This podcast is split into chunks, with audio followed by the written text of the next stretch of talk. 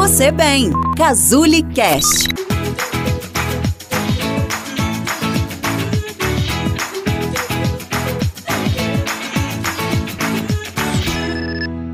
Dúvidas sobre qual faculdade fazer? Indecisão e insegurança na hora de escolher um curso? Escolher uma profissão é entender um objetivo que se tem para a vida toda. No vídeo de hoje, eu vou te apresentar os principais objetivos de uma orientação profissional e te explicar por que ela pode te ajudar nessas questões.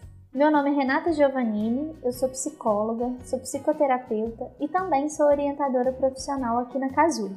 Mas o que é realmente a orientação profissional? É um processo de avaliação que auxilia qualquer pessoa, independente da idade, em qual faculdade escolher ou qual curso profissionalizante fazer.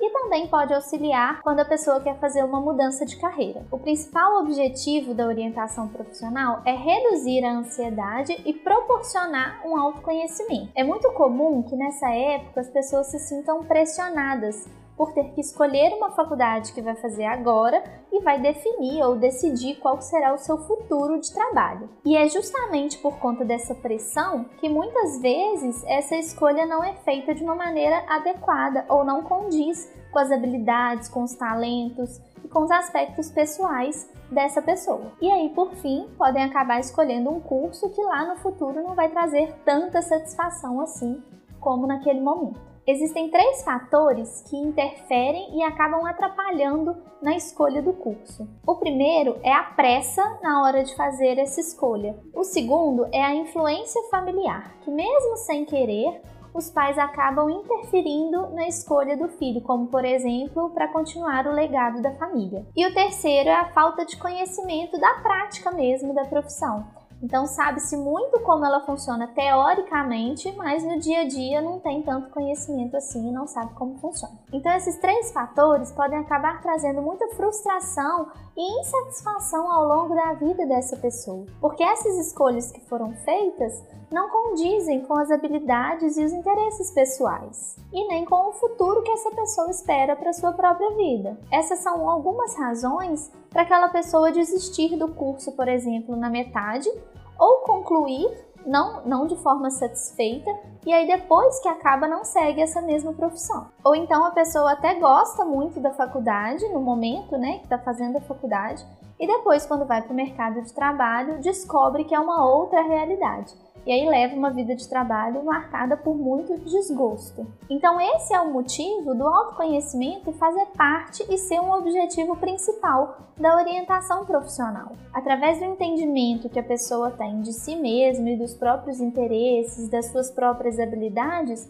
ela consegue definir exatamente como que ela quer que o seu futuro seja. E mesmo que essa ideia de futuro não venha com tanta certeza, com tanta convicção, a pessoa se sente mais segura para fazer uma escolha porque ela tem uma maior clareza das coisas que estão acontecendo naquele momento e das suas ideias bem particulares. Esse processo de autoconhecimento também proporciona e auxilia bastante na compreensão dos seus objetivos de vida, de futuro, na família que ela quer formar, em como ela quer seguir a sua vida, onde ela quer morar, ou seja, tudo aquilo que ela realmente deseja para o seu futuro. A orientação profissional, ela geralmente tem um tempo determinado, então dura de 8 a 10 sessões. Além do autoconhecimento, são trabalhadas questões muito particulares de cada um assim como a sua história de vida e os aspectos comportamentais que identificam alguma habilidade ou alguma aptidão ou algum talento. E a partir desse perfil vai ser possível a gente identificar quais são as áreas de mais interesse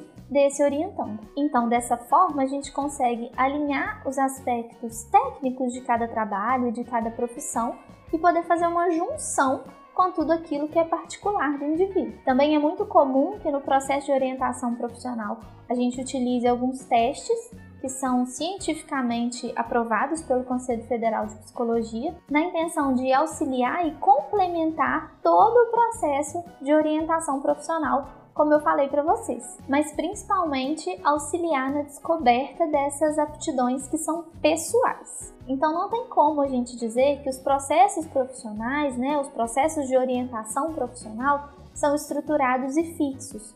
Porque como a gente vai trabalhar com as questões individuais de cada pessoa, com as aptidões e as habilidades muito pessoais e particulares, não tem como a gente ter uma estrutura concreta e generalizada desse processo de avaliação. E como é um processo muito particular, pode ser que no meio do caminho a gente encontre algum obstáculo que também é particular e pessoal, e aí o número de sessões precisa ser alterado ou o processo precisa ser reestruturado. Tudo isso para ir de acordo com a demanda de cada orientando. Inclusive, essas demandas pessoais se a gente identificar que elas estão interferindo no dia a dia e comprometendo ou incapacitando alguma parte do dia desse orientando, essa pessoa é encaminhada para um acompanhamento terapêutico com outro profissional.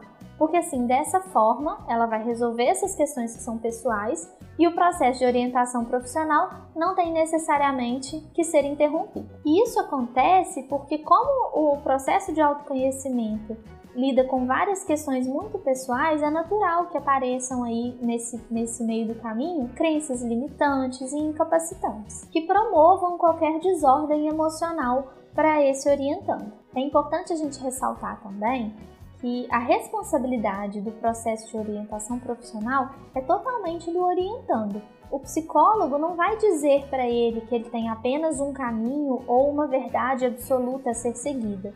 Mas através desse conhecimento de si mesmo, de sua vida, de suas demandas pessoais e do seu projeto de futuro, o psicólogo vai sugerir alguns caminhos e algumas áreas que possivelmente irão trazer mais satisfação para essa pessoa no futuro. E aí o orientando vai poder tomar a sua decisão, conhecendo a si mesmo e conhecendo né, seus aspectos pessoais e suas habilidades, ele vai poder tomar uma decisão com uma maior clareza e uma maior segurança.